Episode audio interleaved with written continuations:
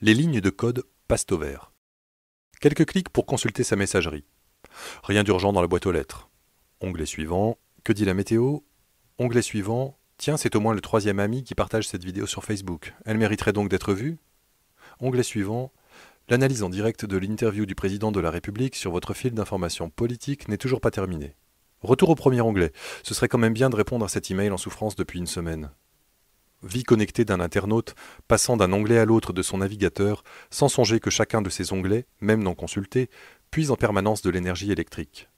Un onglet en arrière-plan consomme entre 100 mW et 1 W, annonce Thierry Lebouc, informaticien et fondateur de la start-up Qualitaire, spécialisée dans l'éco-conception des logiciels.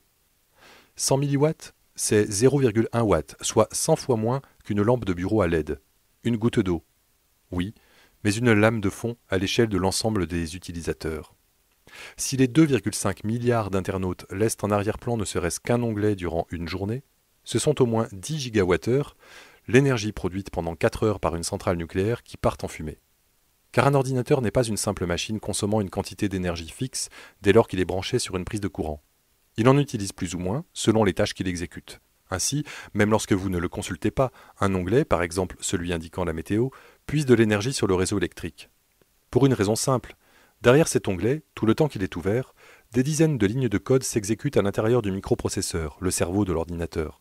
Une infime partie des millions de lignes de code de votre navigateur, Internet Explorer, Firefox, Chrome, Safari, qui plusieurs dizaines de fois par seconde interrogent les logiciels des serveurs hébergeant la page de la météo, lesquels lui répondent à la même fréquence.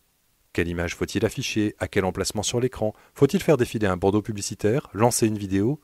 Autant de questions exprimées en langage informatique, PHP, Java, C++, par de courtes phrases qui vont prendre la forme de courants électriques circulant dans les microprocesseurs. Loin d'être une abstraction intangible, l'information digitale est une véritable matière première sans cesse transformée et transportée. Des charges électriques bien concrètes circulent dans les puces électroniques pour y incarner les 0 et les 1, les bits, manipulés par les programmes informatiques. Et à la fin, la consommation électrique explose. Le problème, c'est que les lignes de code qui sollicitent l'activité électrique des microprocesseurs en pure perte sont légion. Et ce, quelle que soit la machine concernée, ordinateur, serveur, tablette, smartphone, objet connecté. Ainsi du célèbre jeu Angry Birds qui tourne sur smartphone et tablette. Une étude de l'université Purdue aux États-Unis a montré que 75% de l'énergie qu'il puise dans la batterie sert à maintenir la puce 3G ou 4G, pour la connexion Internet, active, alors même que ce jeu ne nécessite pas une connexion en continu.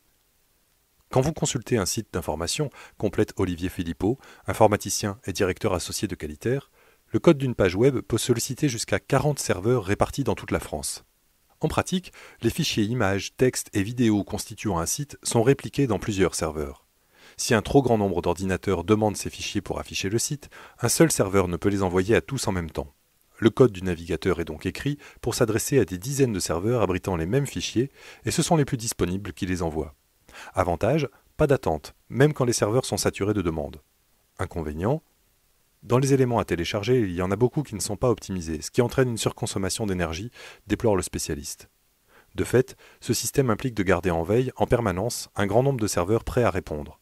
En outre, la machine de l'internaute doit solliciter davantage ses processeurs qui émettront le message Envoyer les fichiers autant de fois qu'il y aura de serveurs consultés.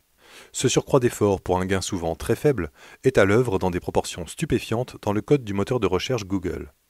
Chaque jour, celui-ci reçoit 4,7 milliards de requêtes.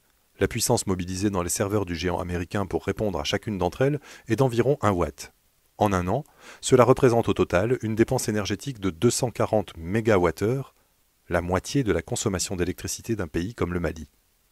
Tout ça pour envoyer des dizaines de pages de réponses, alors que la plupart des internautes ne dépassent jamais les premières.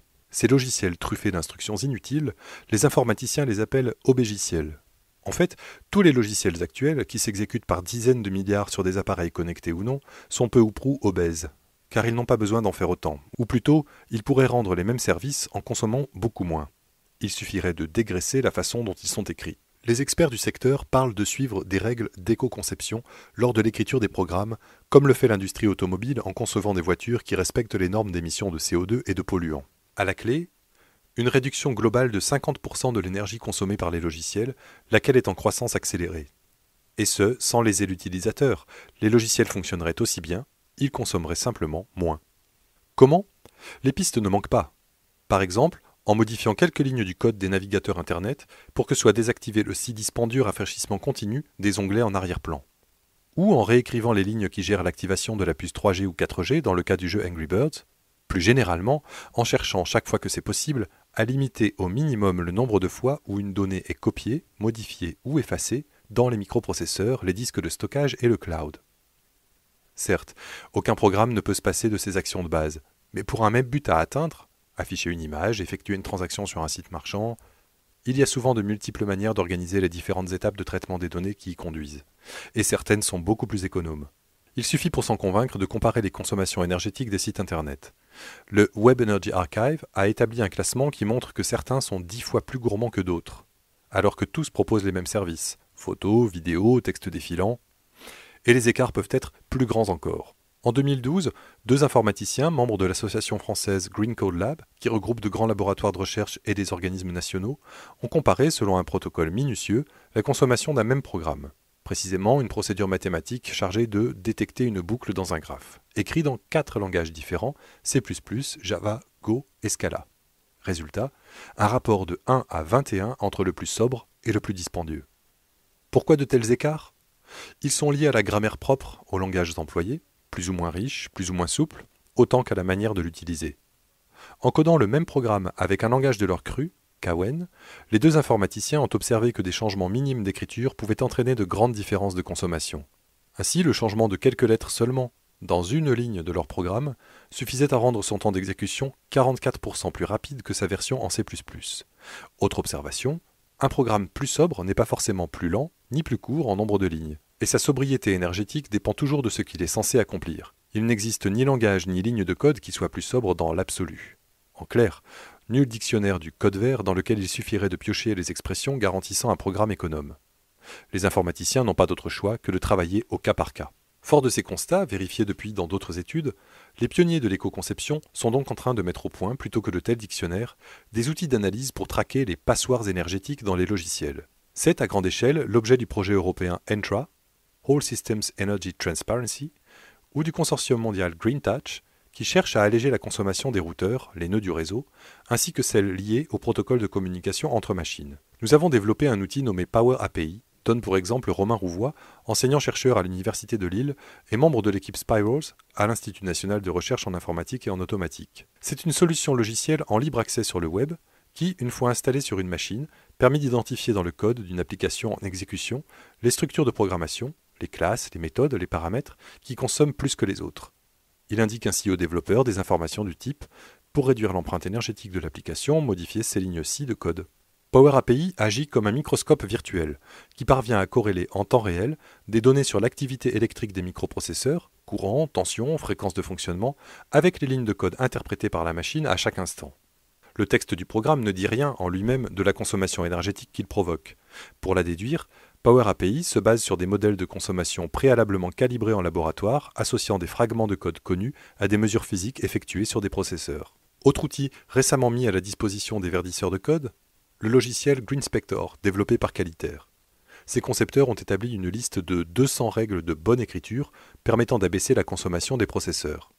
Que l'une ou l'autre soit violée, et le logiciel le signale. Prenons le cas d'un programme qui doit inscrire les résultats de plusieurs calculs sur le disque dur, décrit Olivier Philippot. En général, on écrit un programme qui fait un premier calcul, envoie le résultat sur le disque dur, fait un deuxième calcul, renvoie le résultat, etc. Or, dès qu'une information est envoyée du processeur vers le disque, cela consomme beaucoup. C'est comme si on allait jeter chaque déchet dans un conteneur collectif au lieu de tout regrouper dans une poubelle de la maison et de la sortir une fois par jour. Des outils puissants mettant en œuvre des règles simples au service d'une sobriété énergétique largement améliorée, l'informatique amorce bel et bien sa révolution verte. Mais celle-ci ne se fera pas en un jour. La tâche est immense. Écrits dans des langages de programmation différents, tournant sur des milliards de machines communiquant les unes avec les autres, les logiciels existants forment une structure aussi complexe qu'une cathédrale dont chaque brique soutient et est soutenue par les autres, et dont personne n'a les plans. Aujourd'hui, l'histoire de l'informatique se retourne contre elle. Inventée dans l'euphorie, la voici sommée de remédier à l'insouciance de ses débuts. Par où commencer? Il n'y a pas vraiment un gros consommateur, mais plutôt une immensité de petits consommateurs, souligne Olivier Philippot sans compter que les codes d'une grande partie de ces logiciels ne sont pas accessibles. Microsoft, Apple, Google et d'autres ne les communiquent pas. Ajoutons qu'un seul logiciel peut contenir des millions de lignes de code. Firefox en possède 10 millions, le système d'exploitation des smartphones Android en compte 12 millions, Windows 7 40 millions, la suite de logiciels Microsoft Office 44 millions, Facebook 61 millions, macOS 10 Tiger 65 millions. Verdir l'ensemble du code mondial relève donc de la gageure. Au vrai, les promoteurs du code vert sont conscients que malgré leurs efforts, le monde numérique va continuer d'accaparer toujours plus d'énergie. Leur ambition est que cette croissance suive une pente moins raide que l'augmentation du nombre de processeurs et que la courbe exponentielle imperturbablement suivie par les performances de ces processeurs, dont la densité de transistors double tous les deux ans suivant la loi de Moore. Ce défi n'est pas tant technologique, les outils existent et vont s'améliorer, que psychologique. Car les développeurs ont jusqu'ici travaillé comme dans un monde sans limite. Ils pouvaient concevoir des logiciels toujours plus complexes, exigeant des capacités de stockage et de calcul plus grandes, le matériel suivait, à des coûts de plus en plus bas. Comment contrer cette habitude, brider l'usage de machines toujours plus puissantes Si ce bridage volontaire n'avait qu'une motivation écologique, il aurait peu de chances de faire florès. Mais les promoteurs du code vert ont le progrès technologique avec eux. Les logiciels s'exécutent de plus en plus sur des appareils mobiles, tablettes, smartphones, etc. Les codes les plus économes en énergie sont donc aussi ceux qui leur garantiront la plus grande autonomie.